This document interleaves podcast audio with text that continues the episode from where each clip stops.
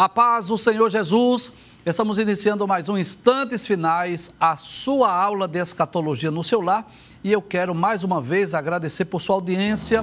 A você que é aqui do Recife, você da região metropolitana, a você que é da Zona da Mata, Norte ou Sul, a você aqui do Agreste ou do Sertão do Estado de Pernambuco, nossos sinceros agradecimentos. Obrigado também a você que é de outros estados ou até mesmo de outros países, quem sabe até está em outros continentes acompanhando a nossa programação pelo YouTube. Que Deus te abençoe, que as bênçãos de Deus continuem sendo derramadas sobre a sua vida, sobre a sua família. Seja muito bem-vindo aos instantes finais. O sincero desejo do nosso coração é que você que já é cristão, você que já é evangélico, que você possa crescer espiritualmente, que você possa ser edificado através do estudo das profecias bíblicas e dos eventos escatológicos. Nós estamos procurando, na medida do possível, fazer desta aula de escatologia também uma aula de teologia, não é? Levando em conta que muitas pessoas não têm oportunidade de fazer um curso teológico e aqui nós estamos, vez por outra, abordando temas teológicos e não só temas escatológicos, visando o seu crescimento espiritual. Agora, se você ainda não é cristão, se você ainda não recebeu Jesus como seu salvador pessoal, esse é o nosso desejo, é que através do nosso programa, que o Espírito Santo de Deus fale ao seu coração, para que você possa reconhecer a necessidade que todos nós temos de reconhecer que somos pecadores e entregar a nossa vida ao Senhor Jesus. Lembre-se disso: religião não salva. Só existe um que pode salvar e o seu nome é Jesus. No capítulo 4 e o versículo 12 do livro dos Atos dos Apóstolos, o apóstolo Pedro diz assim: Em nenhum outro há salvação, porque também debaixo do céu nenhum outro nome há dado entre os homens pelo qual devamos ser salvos. Então, só através de Jesus é que nós podemos receber a maior riqueza, o maior galardão, o maior troféu, a maior recompensa, a maior dádiva, o maior presente, que é a nossa salvação. Muito bem, como é do seu conhecimento, nós estamos estudando o capítulo 10 do livro do profeta Daniel. E nos programas anteriores nós estudamos 12 versículos. Já estudamos os versículos 1 a 12. Você sabe, estamos estudando de forma lenta, de forma pausada, por conta da complexidade do assunto. E eu espero que você esteja gostando da explicação, que você esteja compreendendo a mensagem do livro de Daniel. E hoje nós vamos dar continuidade ao estudo desse capítulo. Abre a tela, por gentileza. Muito bem, um anjo anuncia a Daniel os, os acontecimentos futuros, que são exatamente os últimos três capítulos do livro: capítulo 10, capítulo 11 e o capítulo de número 12. Então, hoje, nós vamos estudar a partir do versículo de número 13, mas antes vamos recapitular os versículos 10, 11 e 12, que foram os textos que nós estudamos no programa anterior. Você que já é aluno dessa escola, você sabe disso nós estamos sempre recapitulando no intuito de reforçar o aprendizado, de relembrar o que vimos. Então vamos relembrar os versículos 10, 11 e 12. Pode abrir a tela, por gentileza. Então, no versículo de número 10, diz assim a palavra de Deus: Isso é Daniel falando. E eis que uma mão me tocou e fez que me movesse sobre os meus joelhos e sobre as palmas das minhas mãos. Então, você sabe disso, que depois daquela visão do Cristo pré-encarnado, nós já explicamos nos programas anteriores, depois de Daniel ter aquela visão daquela cristofania, porque assim nós entendemos que aquele ser, aquele varão vestido de linho era o próprio Senhor Jesus então, depois disso, ele diz que uma mão lhe tocou, e tudo nos leva a crer que esta mão aí já é um ser angelical. Já não foi o próprio Cristo, mas foi um ser angelical. O que é este ser que disse que houve uma batalha espiritual, que o príncipe da Pérsia estava impedindo a sua passagem? Então, claro que Jesus não poderia ser impedido por um ser angelical de vir trazer um anúncio ou uma mensagem para Daniel. Abre o texto mais uma vez. Aí Daniel diz: Uma mão me tocou e, me fe e fez que me movesse sobre os meus joelhos e sobre as palmas das minhas mãos. Por quê? Porque ele havia caído diante daquela visão.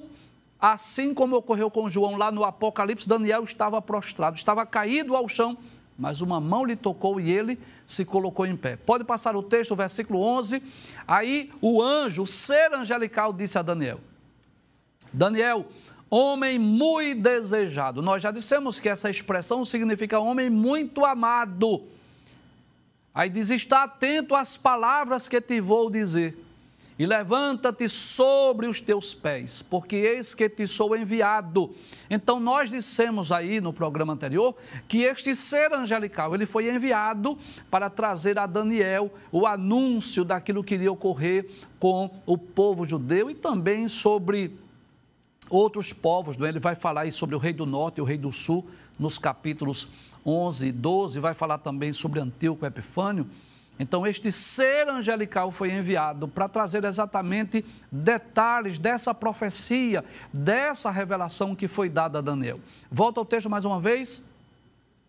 Aí Daniel diz: E falando ele comigo esta palavra, eu estava tremendo, né? Ou seja, diante daquela visão, diante daquela experiência sobrenatural, Daniel estava tremendo, estava trêmulo por conta daquela experiência sobrenatural. Versículo de número 12, pode passar o texto.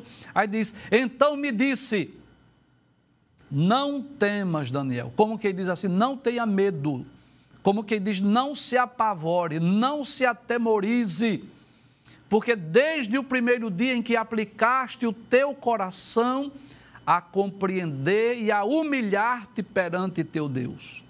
Nós falamos no programa anterior, né? Que coisa maravilhosa. Daniel estava orando há 21 dias, há três semanas, aquele jejum parcial com humildade, não foi com arrogância, não foi com soberba, não foi com orgulho, não foi decretando ou determinando nada, mas com humildade. E qual era o objetivo da sua oração? Era compreender, compreender a mensagem, compreender a profecia, compreender a revelação. Volta ao texto mais uma vez. Então, o anjo lhe diz: desde o primeiro dia em que aplicaste o teu coração a compreender e a humilhar-te perante o teu Deus. São ouvidas as tuas palavras e eu vim por causa das tuas palavras. Concluímos o programa anterior falando sobre isso. O anjo foi enviado para vir à terra, para vir trazer o anúncio, a mensagem a Daniel, por causa das suas orações. E nós falamos ontem né, sobre esse privilégio que Deus nos deu de podermos buscá-lo em oração. E nós dissemos ontem no programa, mas é sempre bom nós lembrarmos, né?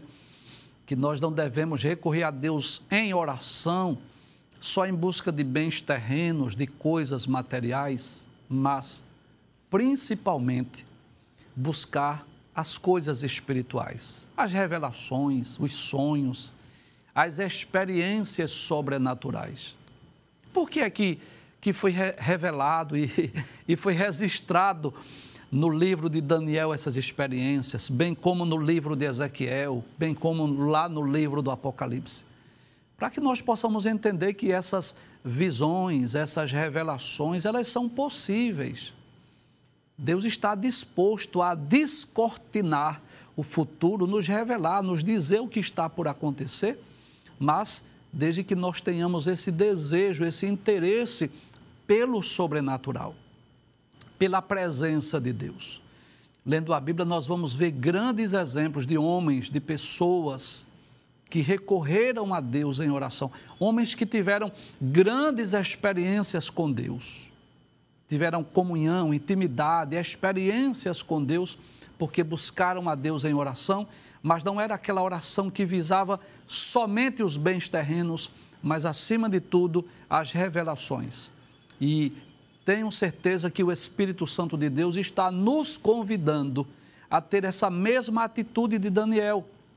Orar, jejuar, buscar a Deus, procurar entender mais a Sua palavra, conhecer melhor os eventos futuros, as coisas que estão por acontecer, e não tenho dúvida disso, que este é o desejo de Deus, É claro que a maior revelação já está na Bíblia, mas ele pode sim nos fazer compreender melhor, abrir nossa mente, o nosso entendimento, para nós compreendermos é, as verdades acerca do futuro. Pode passar o texto, versículo de número 13. Agora sim, estamos iniciando é, esse texto que nós não estudamos ainda. Mas o que é que o ser angelical vai dizer a Daniel? Que coisa interessante.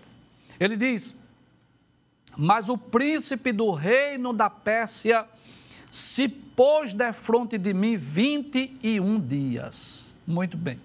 Eu quero chamar a atenção para esta batalha espiritual. É claro que nós já antecipamos esse assunto nos programas anteriores. E nós já dissemos aqui que existem três grupos de anjos.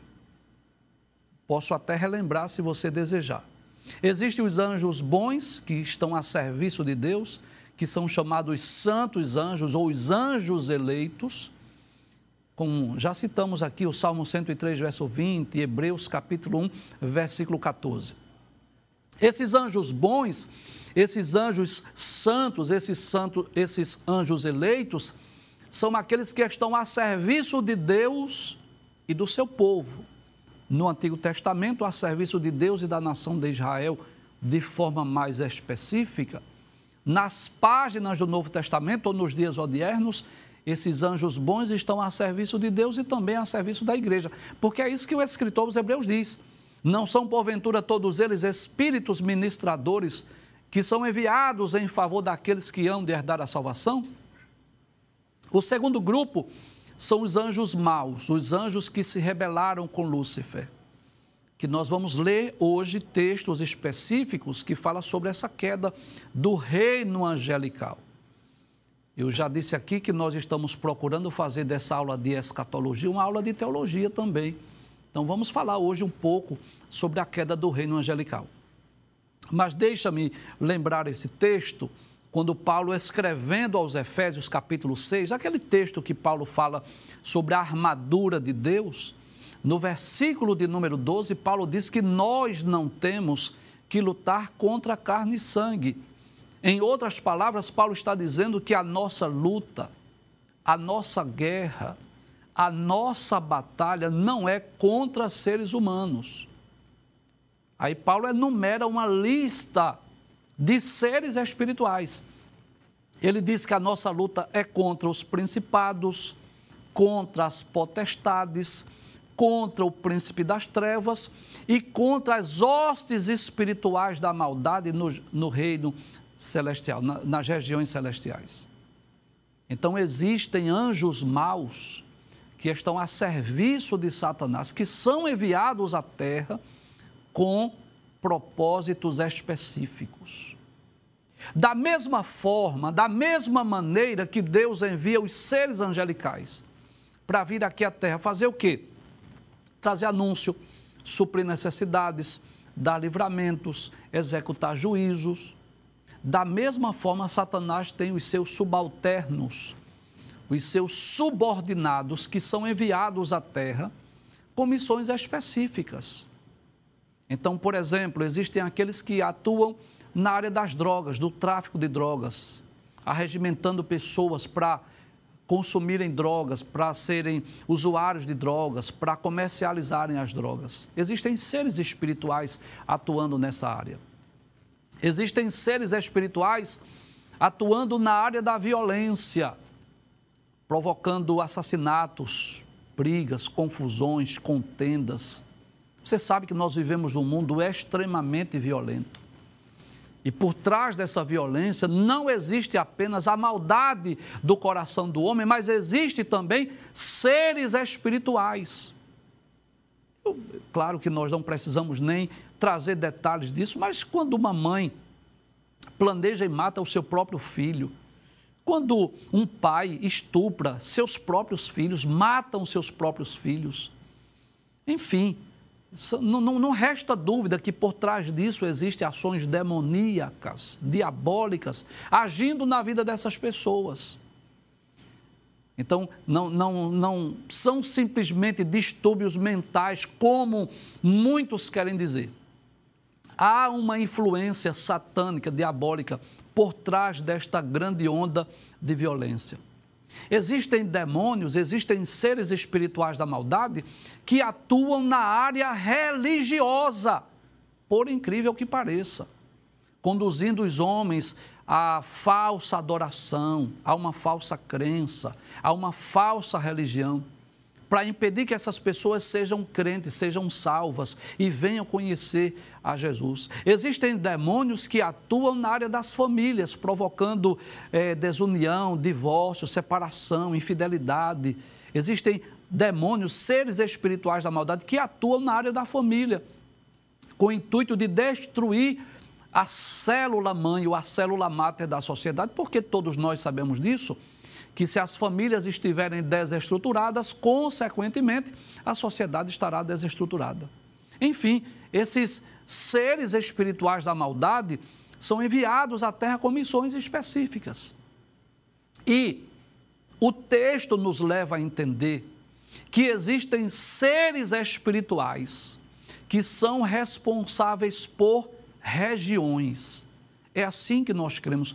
É isso que o texto nos leva a crer que, assim como existem seres humanos que são responsáveis por regiões, por exemplo, existem os prefeitos, governadores, presidentes, existem também seres espirituais que estão responsáveis por regiões. Digamos que atuam de forma mais específica em alguns bairros, em algumas cidades, nos estados, eu não vou dizer em algumas cidades, eu vou dizer assim, nos bairros, nas cidades, nos estados, nos países. É como se estes, estas hostes espirituais da maldade estivessem responsáveis de fazer com que os planos diabólicos de Satanás, os planos é, visando lutar contra Deus, contra o seu povo, contra a sua igreja, pudessem ser realizados naqueles lugares. Então, essa é a verdade. Existem seres espirituais responsáveis por regiões. E este anjo, esse ser angelical chamado Gabriel, que aparece tantas vezes nas páginas da Bíblia, que atua de forma muito clara, muito evidente entre o povo de Israel, entre a nação de Israel, este ser angelical, quando vinha descendo do céu para trazer uma mensagem, um anúncio a Daniel, foi impedido por outro ser espiritual, sendo que da maldade. E só para eu não esquecer, porque talvez você esteja já pensando nisso, né? Eu falei sobre três grupos de anjos, só expliquei dois, né? Então, existem os anjos bons a serviço de Deus, existem os anjos maus que estão em liberdade a serviço de Satanás, e existe também um grupo de anjos maus que estão em prisões, conforme Judas, verso 6, e segunda carta de Pedro, capítulo 2, versículo de número 4. Existem seres espirituais que estão em prisões, aguardando o juízo final. Mas voltando ao texto, e eu espero que estas informações, porque eu poderia eu poderia simplesmente passar o texto, ler o texto rapidamente já partir para o outro versículo. Mas quando nós trazemos essas informações acerca destes seres angelicais, desses grupos de anjos, é porque nós entendemos que isso é uma informação importante para que você possa compreender o que a Bíblia diz acerca desses seres espirituais. Então, o que é que nós cremos? Que quando, voltando ao texto agora, né? Versículo de número 13, quando o anjo Gabriel vai, é, é enviado por Deus então existe uma batalha espiritual lá no céu, nas regiões celestes. Abre o texto mais uma vez só para nós lermos. Ele diz: O príncipe do reino da Pérsia. Ora, nós não acreditamos que este príncipe da Pérsia tenha sido um ser humano. Há teólogos que defendem isso. Inclusive, existe até teólogos que dão nome a este príncipe. Nós não cremos, porque um ser humano não pode impedir que um ser angelical enviado por Deus desça do céu. Então nós cremos que este ser espiritual, que a Bíblia não diz o seu nome, mas chama ele o príncipe da Pérsia, o príncipe do reino da Pérsia, é um ser angelical. E você deve entender isso. Que existem grupos de anjos diversos, diversificados. Ao menos quatro grupos de anjos. Eu poderia falar cinco se eu, se eu incluísse aí o anjo do Senhor, mas o anjo do Senhor é uma teofania, não vou incluir nesse grupo, tá? Então vamos falar sobre os anjos, que são os mensageiros, o arcanjo, que é o anjo-chefe ou o anjo principal. Existem os querubins, que são anjos guardiões ou anjos protetores, e os serafins, que são anjos adoradores. Então, quando Gabriel vai descendo, é como se, é isso que nos leva a entender, e eu quero aqui deixar bem claro, tá? Que em breve nós poderemos conversar pessoalmente com Gabriel. E Gabriel vai explicar para nós como se deu isso. Mas o que nós podemos compreender é que quando ele vai descendo, né, enviado por Deus para trazer a mensagem, é como se esse príncipe da Pérsia, que era um anjo, digamos assim, de uma função mais elevada, ou de, que era um, um anjo guerreiro, não sei se ele estava com espada, não sei, mas estava impedindo que ele descesse. Mas que coisa interessante, porque Deus poderia, não é? Ordenar, expulsá-lo imediatamente. Deus poderia fazer com que esse príncipe da Pérsia saísse imediatamente. Deus poderia dar uma autoridade especial ao anjo Gabriel para ele descer com a mensagem para Daniel, mas Deus permite. Deus permitiu que isso acontecesse. Assim como Deus permite muitas vezes que na minha na sua vida nós enfrentemos lutas, sim ou não? Quantas batalhas você não já enfrentou? Quantas batalhas eu não já enfrentei? Então Deus disse: Eu vou deixar. Eu vou permitir que o anjo Gabriel enfrente essa batalha. E é como se aquele anjo, né, Gabriel, querendo descer para trazer o anúncio, para trazer a mensagem, é como se o príncipe da peça disse: Você não passa. Você não vai levar a mensagem para Daniel. É como se aquele príncipe estivesse impedindo que ele trouxesse a mensagem. E como eu prometi, eu disse que iria falar hoje sobre a queda do reino angelical. E mais uma vez, eu espero que com essas informações você esteja sendo enriquecido, sendo edificado, né? Vamos lá para Ezequiel capítulo 28. Porque é possível, né, como tem muitos novos convertidos assistindo o programa recentemente, que talvez não tenha esse conhecimento bíblico, teológico, talvez esteja perguntando, mas como é isso? Quem criou esses anjos maus? Será que foi Deus que criou esses anjos maus? Mas por que Deus criou esses anjos maus? Então, é importante nós esclarecermos isso aos nossos queridos telespectadores. Em primeiro lugar, eu gostaria de dizer que tudo quanto Deus criou foi perfeito. Em Gênesis capítulo 1, versículo 30, eu gosto muito desse texto, porque o texto diz que viu Deus tudo quanto tinha feito e eis que era muito bom. Então, quando Deus conclui a criação, é o próprio Deus que olha, que observa toda a sua criação. E essa criação está envolvendo seres angelicais, está envolvendo os astros, está envolvendo a terra, a fauna, a flora, o homem, as plantas, os animais. E Deus olhou e Deus chega à conclusão. Viu Deus que tudo era muito bom. Então, Deus não criou anjos maus foram os anjos bons que se tornaram maus. Então você sabe disso, e se não sabe, vai, vai aprender agora, porque se você é aluno, você está em fase de crescimento também, que Deus, ao criar os seres angelicais, Deus deu livre-arbítrio. O que é o livre-arbítrio, professor? O direito de escolha. Deus poderia criar os seres angelicais como máquinas, como robôs, que são programados para executar aquele trabalho, aquele serviço. Não. Deus criou os seres angelicais como seres pessoais, com livre-arbítrio, com direito de escolha. Todos os anjos eram bons. Não havia essa distinção de anjos bons e anjos maus, ou anjos presos e anjos libertos. Não. Todos os anjos eram bons e estavam todos a serviço de Deus. Mas um dia surgiu no coração de um ser angelical, de um querubim, um desejo, um sentimento de insatisfação, um desejo de ter um trono, de ser adorado de, de ser adorado, de ter também um reino. Talvez você pergunte, mas não havia nada nessa criação, alguma indução, alguma, alguma natureza caída? Não, não havia. Com certeza não havia, mas havia o livre-arbítrio. Então, quem sabe aquele querubim, porque os querubins são anjos guardiões, são anjos protetores, e a Bíblia diz que Deus habita no meio dos querubins. Quem sabe aquele querubim, ao ver o trono de Deus, os serafins adorando ao Deus Todo-Poderoso, quem sabe ele pensou consigo: eu bem que poderia ter um trono desse, eu bem que poderia ser adorado. E Deus permitiu que ele se rebelasse.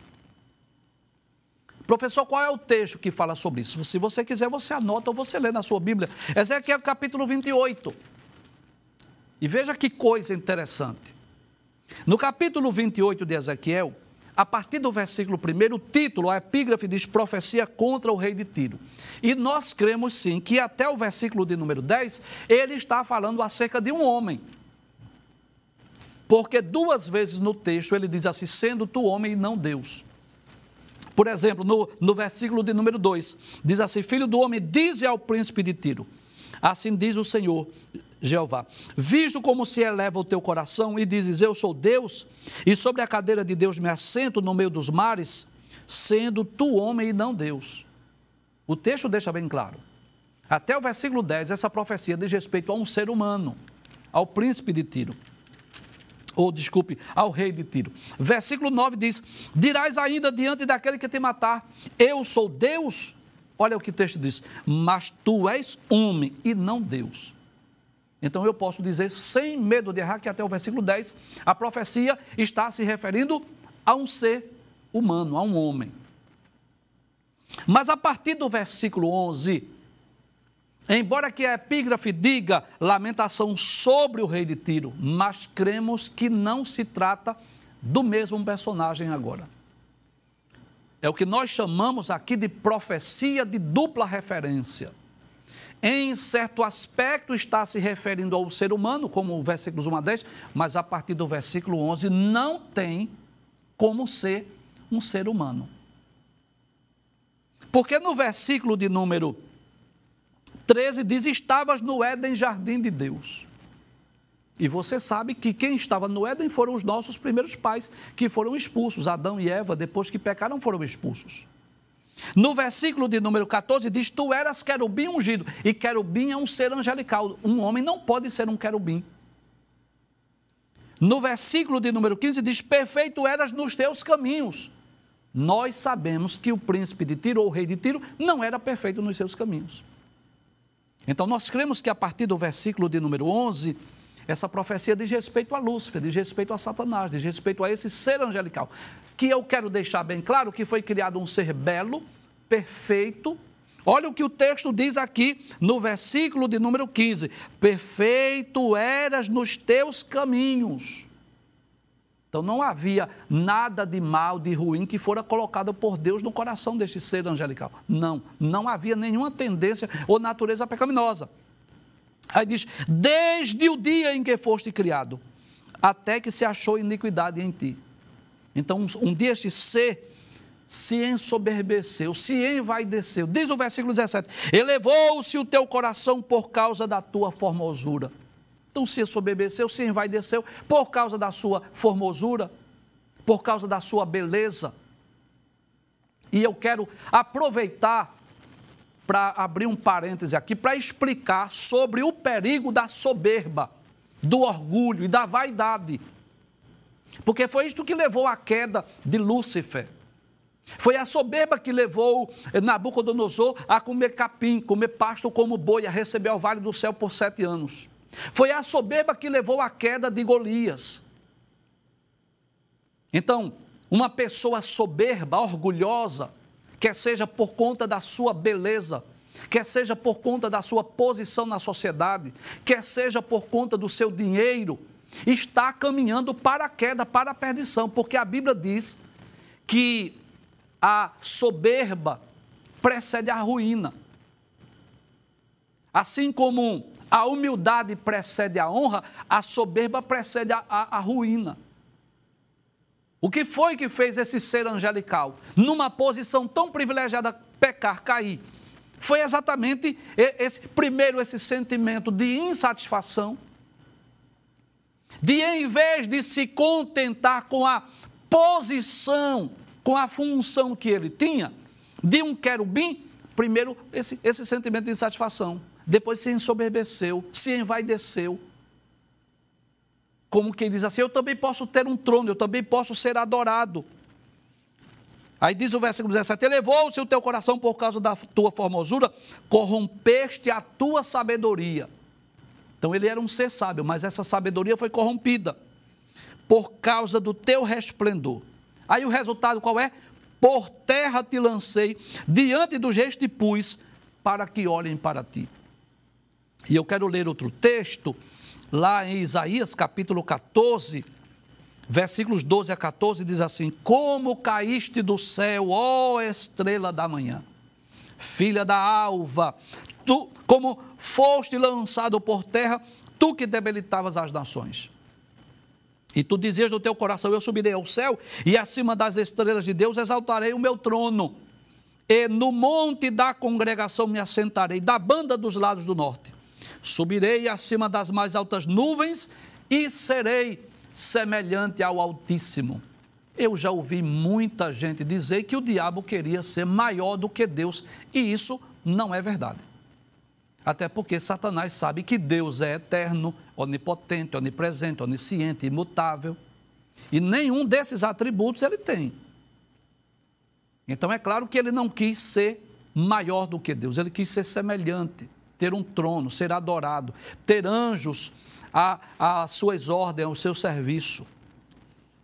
E lá no livro do Apocalipse, capítulo de número 12, versículos 4 e versículo 7, diz que ele levou após si a terça parte das estrelas.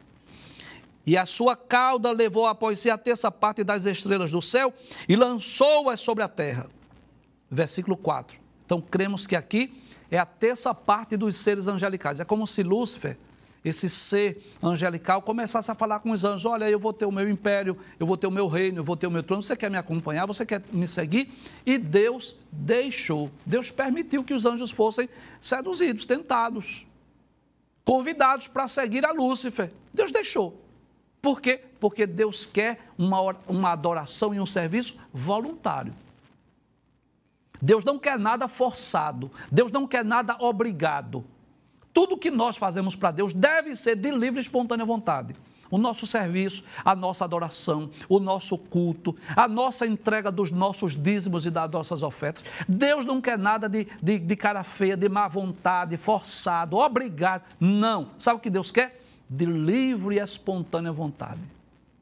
Tudo que nós formos fazer para Deus, faça com dedicação faça com prazer, faça com alegria, porque é assim que Deus recebe. Porque se fizer de má vontade, Deus não recebe.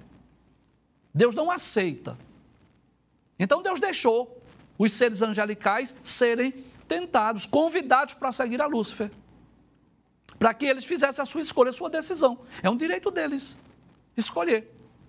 E esse, essa terça parte seguiu a Satanás, seguiu a Lúcifer. Versículo 7 diz: E houve batalha no céu. Miguel e os seus anjos batalhavam contra o dragão, e batalhava o dragão e os seus anjos.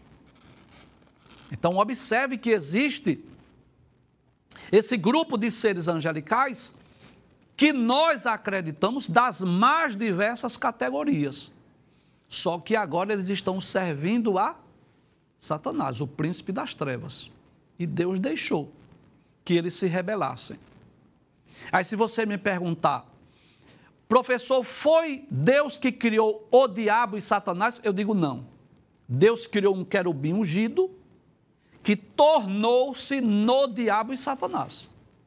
Foi Deus que criou os anjos maus? Eu digo não. Deus criou todos os anjos bons, porém, a terça parte deles se tornaram maus. E você quer que eu exemplifique? Eu vou exemplificar. Quantos pais e mães de família que são boas pessoas, cidadãos, criaram os filhos, educaram, ensinaram, colocaram na escola, deram educação, ensinaram tudo direitinho. Aí o filho, quando chega adulto, torna-se marginal, bandido, estuprador, assassino. Aí pergunta: foi o pai que criou? Não, o pai criou, mas deu educação, ensinou o caminho correto. E eles chegaram naquela posição ou naquela situação porque não seguiram o conselho, o ensino, a orientação dos pais. Mas que os pais criaram os filhos para serem cidadãos, pessoas de bem. Eles que se tornaram más pessoas. Assim são os seres ah, espirituais. Então, Deus, quando foi criar os anjos, Deus não disse assim: eu vou criar dois grupos de anjos, esses anjos bons e esses. Não, Deus criou todos os anjos bons, santos, adoradores Agora, a terça parte rebelou-se, quis seguir a Satanás e Deus deixou. Porque é livre-arbítrio, é direito de escolha. Assim como hoje nós, nós cidadãos, nós seres humanos, nós temos o livre-arbítrio. Nós temos o direito de escolha. Você é que decide se você quer servir a Deus ou não. Se você quer servir a Deus ou ao mundo. Você, é você, a escolha é minha e é sua. Agora, só tem um detalhe, tá? Que eu preciso esclarecer aqui. Que essas escolhas vai determinar o nosso destino futuro. Porque quando nós estudamos a Bíblia, nós vamos perceber isso bem claro. Qual é, professor, o destino dos anjos bons? Esses dois textos que ficaram a serviço de Deus. Sabe qual é o destino deles? É a eternidade com Deus e com a igreja no céu, na Nova Jerusalém desfrutando pelos séculos dos séculos, por toda a eternidade, de todos os benefícios, de todos os privilégios da vida celestial, lá na presença de Deus. E se você perguntar, professor, e qual é o destino de Satanás e dos demônios, dos anjos que lhe seguiram? Lago de fogo. Mateus capítulo 25, versículo 41.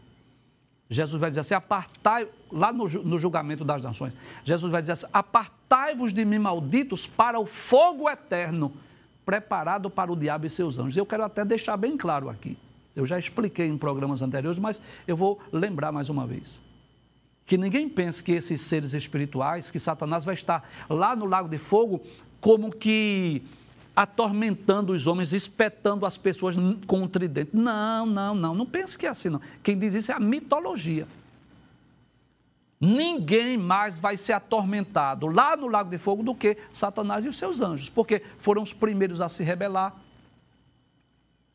foram os primeiros a, a pecar contra Deus. E se eles, se Satanás e os anjos maus tivessem, é, depois da queda, depois de expulso, tivessem ficado num, num local, digamos assim, numa região, ainda que expulso do céu, mas que não se rebelasse contra Deus, não se não lutasse contra Deus, contra o homem, contra a criação, contra as obras de Deus, a pena, a punição seria menor. O fogo, a temperatura seria menor. Mas o que foi que eles fizeram? Iniciaram essa batalha espiritual que vai durar por séculos. Né? Quer dizer, vai, du vai durar.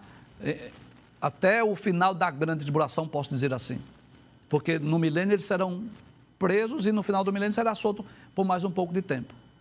E depois do juízo final, onde serão lançados lá no lago de fogo. Então, isso nos ensina sobre essa, essa batalha espiritual, sobre essa luta, sobre essa guerra que existe entre os próprios seres angelicais. Essa é a verdade.